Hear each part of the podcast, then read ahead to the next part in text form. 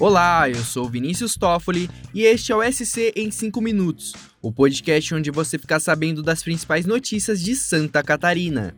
Neste dia 4 de julho de 2023, o episódio trata sobre o avião com servidores do Paraná que desapareceu na Serra do Mar, próximo à divisa com Santa Catarina. Ainda no final do episódio, você confere um giro de notícias com os principais destaques do dia.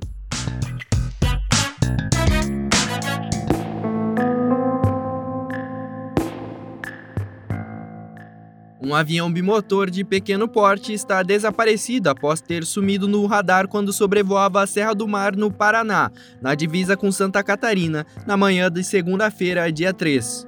Nesta terça, as buscas foram concentradas em uma região serrana de Mata Atlântica, entre os municípios de Guaratuba e Morretes. Conforme as autoridades, não é possível confirmar até o momento se o avião caiu. Ainda não se sabe também quem é o dono da aeronave. Porém, o governo paranaense confirmou que a aeronave levava dois servidores estaduais além do piloto. A repórter Sabrina Quariniri, do NSC Total, chega com informações sobre as três pessoas que estavam na aeronave no momento em que desapareceu. Conforme a apuração do NSC Total, três pessoas estavam na aeronave: o piloto e dois passageiros. O governo do Paraná confirmou que os dois passageiros são servidores do Poder Executivo, atuam na Casa Civil do Paraná e já foram identificados. São eles Heitor Júnior e Felipe Furquim. Já a identidade do piloto ainda não foi divulgada oficialmente. De acordo com agentes do Batalhão de Operações Aéreas da Polícia Militar, o piloto, durante o percurso, não acionou o transmissor de localizador de emergência. Até o momento da gravação deste podcast, nem o avião nem as pessoas que estavam nele foram encontradas.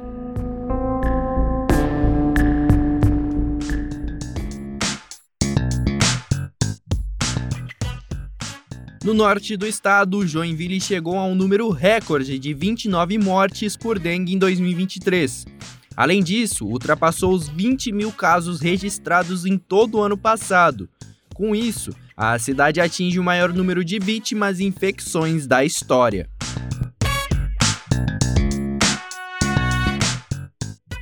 No Sul, a suspeita de fraude em contratos públicos em quatro cidades foi alvo de uma operação da Polícia Civil na manhã desta terça-feira.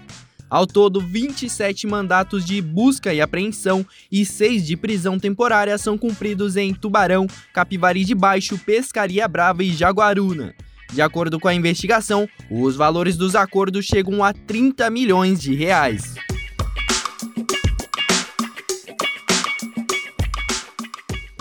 Para terminarmos com uma notícia legal, a banda NX0 desembarca em Florianópolis para uma apresentação inédita nesta sexta-feira, dia 7.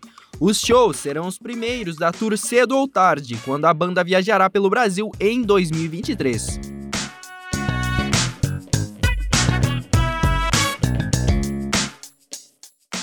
Bom, esse foi o SC em 5 minutos, o podcast do NSC Total, publicado de segunda a sexta. A produção dessa edição é minha, Vinícius Toffoli, a edição de som é de Kairi Antunes e a coordenação é de Carolina Marasco. Acompanhe essas e outras notícias no nsctotal.com.br. Até a próxima!